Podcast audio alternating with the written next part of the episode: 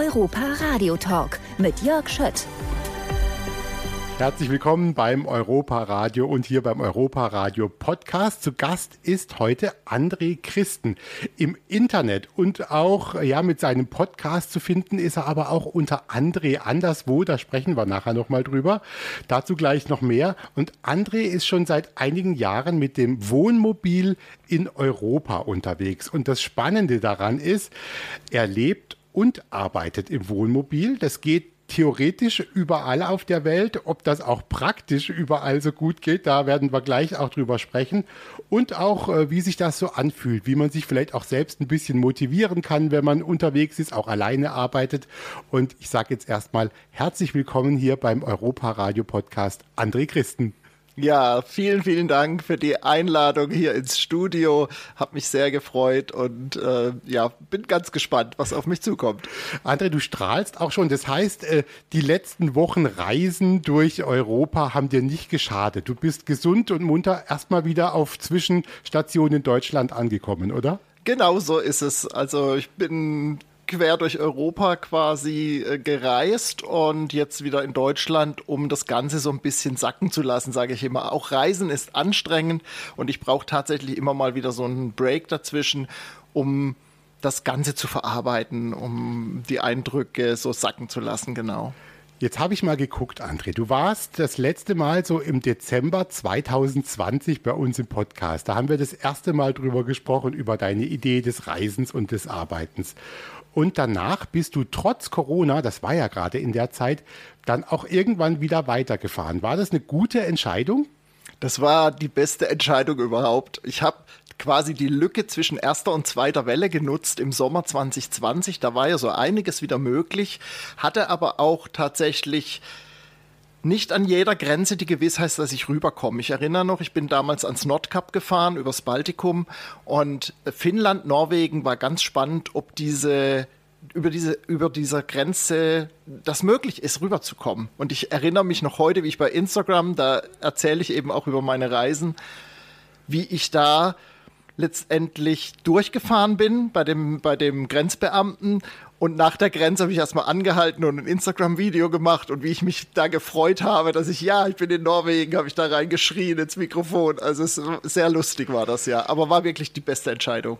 Das heißt, du bist dann wieder durch mehrere Länder gereist. Also wenn ich jetzt sage, so Winter 2020, da wir uns dann hier irgendwie gesehen haben, warst du damals dann da und dann bist du eben wieder weiter.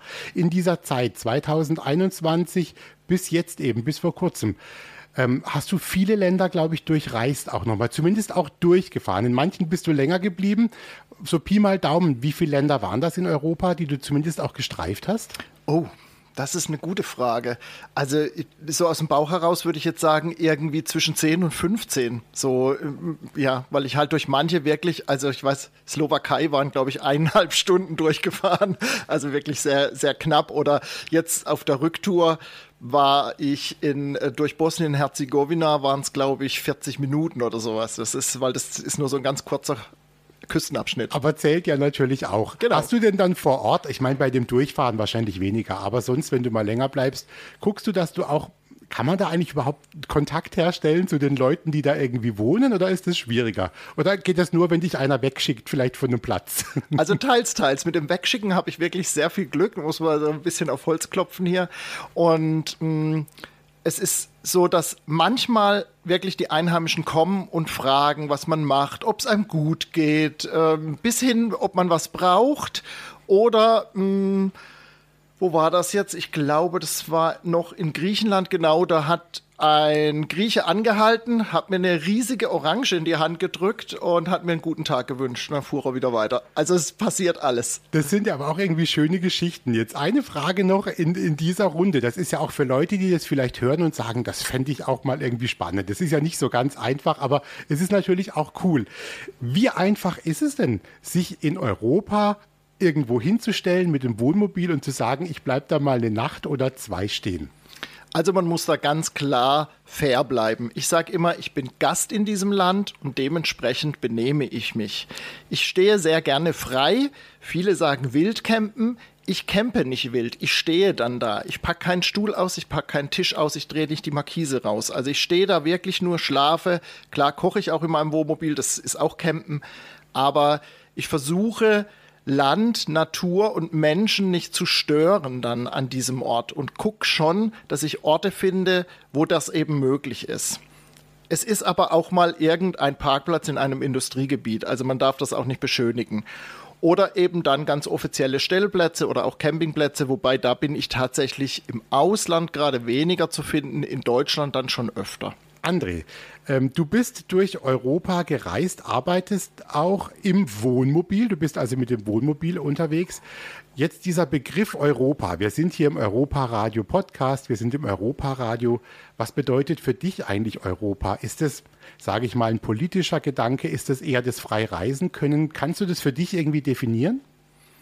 Also das spielen so zwei Sachen eine Rolle. Erstens fühle ich mich tatsächlich auch als Europäer, seit ich reise. Oder mehr als Europäer noch, als ich, seit ich reise. Ich bin immer noch Deutscher, ganz klar. Ich habe meinen Pass. Und aber ich fühle mich schon auch als Europäer. Und der die zweite Sache ist die, dass ich durch diese Reisen, wo ich dann auch mal nicht EU-Länder durchreise oder bereise, wie zum Beispiel Albanien, merke ich eben, was das für ein Fortschritt ist, diese offenen Grenzen zu haben. Und jetzt durch die Pandemie war das ja sowieso auch an inner-EU-Grenzen der Fall, dass man kontrolliert wurde. Und erst dann wurde mir dann wieder bewusst, was das eigentlich für eine Bereicherung ist in Europa, dieses freie Reisen einfach. Also ich weiß noch, wie ich von, ich glaube, Litauen nach Estland rübergefahren bin. Das war einfach eine Landstraße und auf einmal stand da halt Willkommen äh, in Estland und das war's. Also ich hätte das eigentlich gar nicht gemerkt, dass ich jetzt in einem anderen Land bin. Und die Straße war auch nicht so, dass da noch ein Grenzhäuschen war oder sowas. Nee, das war einfach eine Landstraße und da war halt ein neues Schild, wie wenn man von einem Ort in den nächsten fährt. Und das ist wirklich eine Bereicherung in Europa. Und ich glaube, gerade in der jetzigen Zeit auch eben spürbar, wie, wie toll dieser Zusammenhalt ist. Also das ist schon was, was, was, ich bin kein politischer Mensch im eigentlichen Sinne, aber das ist schon was, was ich wahrnehme und was ich auch für mich als sehr wertschätzend betrachte und sehr dankbar bin, dass ich so reisen kann in Europa. Du lässt ja die Leute auch an deinem Leben teilhaben irgendwie. Also man kann äh, dir zum einen natürlich mal zugucken, folgen, auch bei Instagram zum Beispiel. Äh, da guckt man aber nach André anderswo. Ne? Also da muss man äh, diesen, diese Begriffe eingeben. Ist ja auch ganz easy. Also André anderswo. Du hast auch noch einen Podcast, aber äh, da sprechen wir gleich drüber. Nochmal zu diesem Instagram-Account zum Beispiel da gibt es so tolle Bilder teilweise, die du da zeigst und auch wo du mit dem Wohnmobil stehst. Wie um Himmels Willen findest du denn diese grandiosen Plätze? Gibt es da sowas wie, hast du einen Reiseführer für Wohnmobilisten dabei oder geht das heutzutage anders? Also ähm, es sind viele Plätze, die tatsächlich in einer App mittlerweile sind. Es gibt verschiedene Stellplatz-Apps und es gibt eine große App, die ganz viele Freistehplätze drin hat. Und die ist nicht unumstritten weil natürlich dadurch an einem Platz, den ich vielleicht mal bei Google Maps gefunden habe, jetzt auf einmal jede Woche da fünf Wohnmobile stehen. Und das ist noch wenig. Und das geht natürlich den Anwohnern und den Einheimischen zum Teil, nicht immer, aber zum Teil auf den Keks. Und es gibt wie überall einige schwarze Schafe, die dann da ihren Müll hinterlassen oder bis hin ihr Chemieklo da ausleeren. Und das sind halt No-Gos. Wie ich es vorhin schon gesagt habe, ich versuche immer, mich als Gast zu benehmen. Und äh, wenn ich Gast irgendwo bin, kippe ich da nicht meinen Müll hin. Und das ist schon also die, die Apps sind eine Möglichkeit oder eben bei Google Maps in der Satellitenansicht. Das ist auch noch so sehr, sehr gerne genommen. Stimmt ja eigentlich. Mhm. Wie ist es denn? Gab es für dich, wenn du das jetzt auch mit dem Rückblick bewerten kannst, André, gab es für dich einen Platz jetzt gerade in den, in den letzten Monaten, der wirklich ganz besonders schön war und wo du vielleicht sogar noch gerne noch mal ein paar Tage geblieben wärst, weil vielleicht der Ausblick so toll war oder dieser Moment, der schönste Sonnenuntergang, gab es das? Es gab tatsächlich einen Platz, der war jetzt vom Platz her gar nicht so spektakulär, also von, von, von den Örtlichkeiten, aber der Ausblick war toll. Und zwar ist das in der Nähe von Korinth gewesen, als ich praktisch den Golf von Korinth sehen konnte und ganz hinten den Kanal von Korinth und praktisch praktisch dann auf die Peloponnes, auf die Halbinsel geguckt habe. Das war mein Start im Prinzip vom, vom Festland dann auf diese Halbinsel rüber zu fahren. Und auf der Peloponnes habe ich tatsächlich auch die meisten Tage meiner Überwinterung in Griechenland verbracht. Und da war ein kleiner Leuchtturm und eine Ausgrabungsstätte noch. Und da habe ich auf der Spitze gestanden und wirklich ins offene Meer geguckt, auf diesen, ähm, auf diesen Golf von Korinth und eben auf den Kanal und die Peloponnes und wusste so, jetzt fahre ich darüber am nächsten Morgen und das war schon ein sehr bewegender Moment auch. André, ich habe gesagt, du lässt die Leute teilhaben an deinem Leben, zum Beispiel als André anderswo auf Instagram, da folgen dir auch viele Leute. Du machst aber auch einen Podcast. Der ist so ein bisschen zweigeteilt. Du erzählst zum einen auch aus deinem Leben, aber natürlich hast du auch Reisegeschichten dabei. Also was hast du erlebt? Welche Menschen hast du erlebt?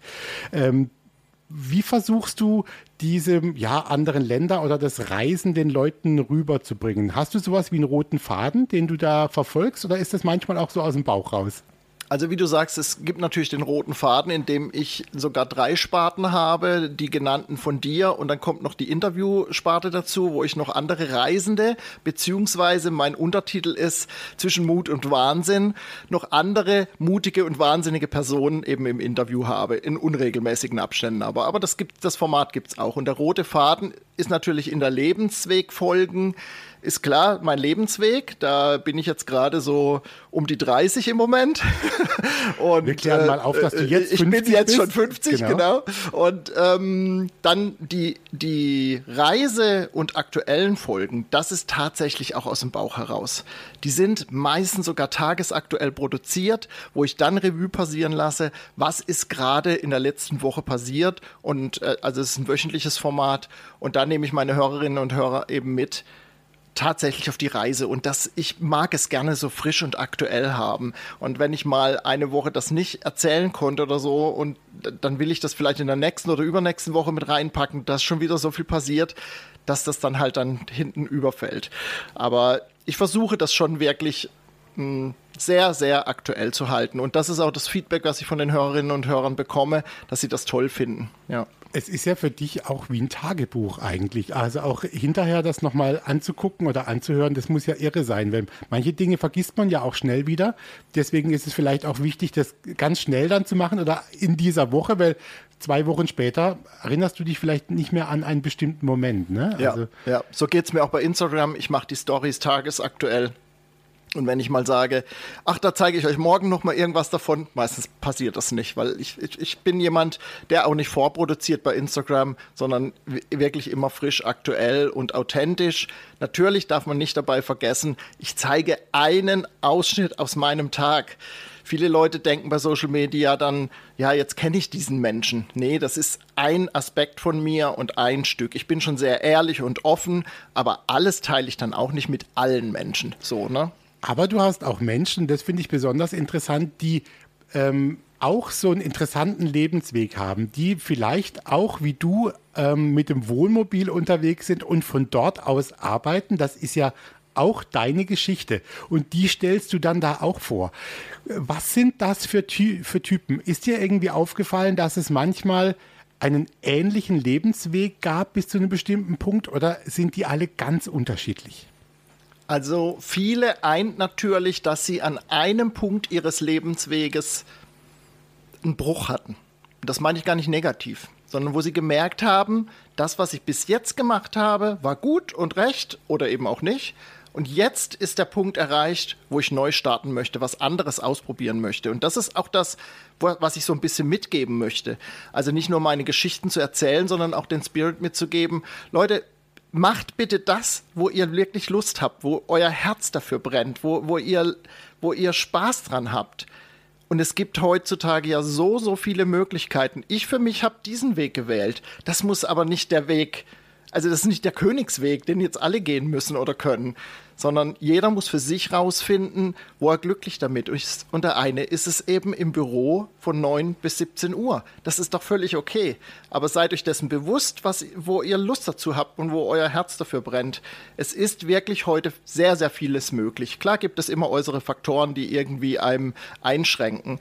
Aber mal den ersten Schritt zu machen und zu wagen und mal was Neues auszuprobieren, da kann ich jeden, jeden nur ermutigen. Und das eint tatsächlich alle Interviewgäste bei mir auch. Oder auch mal, wenn ich bei Instagram dann Offline-Begegnungen habe. Das liebe ich ja auch so sehr, wenn ich die Menschen dann nach zwei, drei Jahren online dann auch tatsächlich irgendwo treffe offline. Das ist auch sehr spannend.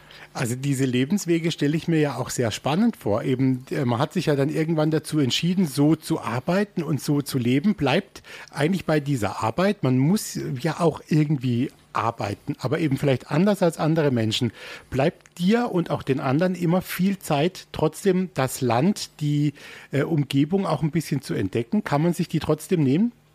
Ja, also es ist natürlich, ich bin ja auch selbstständig tätig, manche machen das auch angestellt remote dann, aber doch die meisten, würde ich sagen, sind selbstständig irgendwie tätig. Und da muss man natürlich sowieso, ob ich reisen bin oder nicht, eine gewisse Selbstdisziplin an den Tag legen. Und ich habe halt den großen Vorteil, wenn es jetzt bis mittags geregnet hat, dann kann ich sagen, okay, jetzt soll zwei Stunden die Sonne scheinen. Dann gehe ich in der Zeit spazieren, einkaufen, ans Meer, keine Ahnung was besichtigen und arbeite halt dann abends wieder weiter. Und diese Freiheit, dieses entscheiden zu können und das tagtäglich, die genieße ich unheimlich. Es ist aber auch nicht zu unterschätzen an Belastung in Anführungszeichen, weil ich muss es ja entscheiden.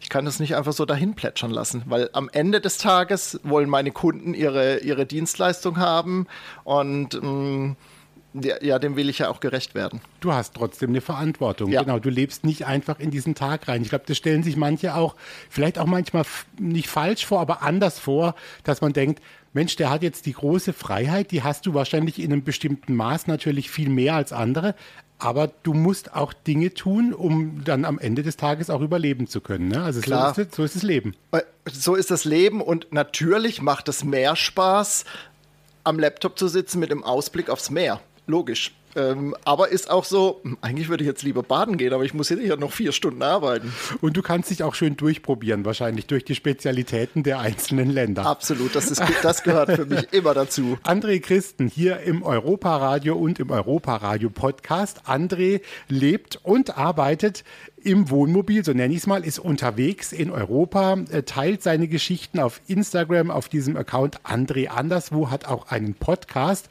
der heißt aber Sag mal den richtigen Namen, wie der jetzt heißt. André talkt anderswo und der Untertitel dazu zwischen Mut und Wahnsinn. Da kann man deine Geschichten dann nachher finden. Und äh, du hast Interviewpartner da, du erzählst eben aus deinem Leben. Da, äh, das macht richtig Spaß. Und man merkt dann auch oft, wenn du da so sitzt und äh, den Tag vielleicht Revue passieren lässt oder die Woche, ähm, was man da so Spannendes erleben kann. Das ist schon irgendwie irre. Vermisst du manchmal ähm, auch eine Zeit, in der, sage ich mal, in der man in einem Haus gewohnt hat, in einer Wohnung. Gibt es diese Phasen oder hast du das irgendwie hinter dir gelassen? Also ich bin jetzt tatsächlich Anfang Mai vier Jahre unterwegs und ich vermisse die, die feste Wohnung überhaupt nicht. Was ich brauche, wie ich es eingangs auch gesagt habe, ist ab und zu so ein Runterkommen von der Reise, einfach auch mal zu stoppen, die Eindrücke zu verarbeiten und ja, wieder zu resetten so ein bisschen. Und da habe ich den riesen Vorteil, dass ich jederzeit zu meinen Eltern nach Hause kommen kann an den Kaiserstuhl und da so eine Möglichkeit habe eben. Ne? Da stehe ich dann mit meinem Wohnmobil auf dem Hof und habe da die Möglichkeit. Und meine zweite Wahlheimat, wo auch meine Tochter lebt, ist ja Nordfriesland. Auch dort habe ich Möglichkeiten, eben länger zu stehen. Und das nutze ich tatsächlich aus. Mache diese Breaks aber oft auch auf den Reisen, dass ich einfach dann vier, fünf Tage an einem Block Platz verweile, um einfach mal wieder so ein bisschen runterzukommen. Genau. Wie kann denn bei dir, jeder Tag ist anders, das weiß ich auch, das ist in jedem Leben so.